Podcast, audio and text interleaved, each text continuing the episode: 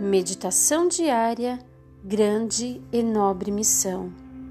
Há oportunidades de inestimável valor, interesse infinitamente preciosos, confiados a toda mãe.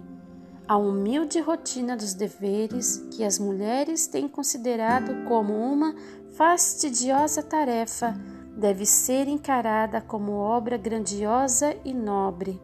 É privilégio da mãe abençoar o mundo pela sua influência e, fazendo isto, trará alegria ao seu próprio coração. Ela pode fazer retas veredas para os pés de seus filhos, através da claridade e sombra, em direção às alturas gloriosas do céu. Mas unicamente quando ela procura em sua vida seguir os ensinos de Cristo, é que a mãe pode esperar formar o caráter de seus filhos segundo o modelo divino. Patriarcas e Profetas, página 572.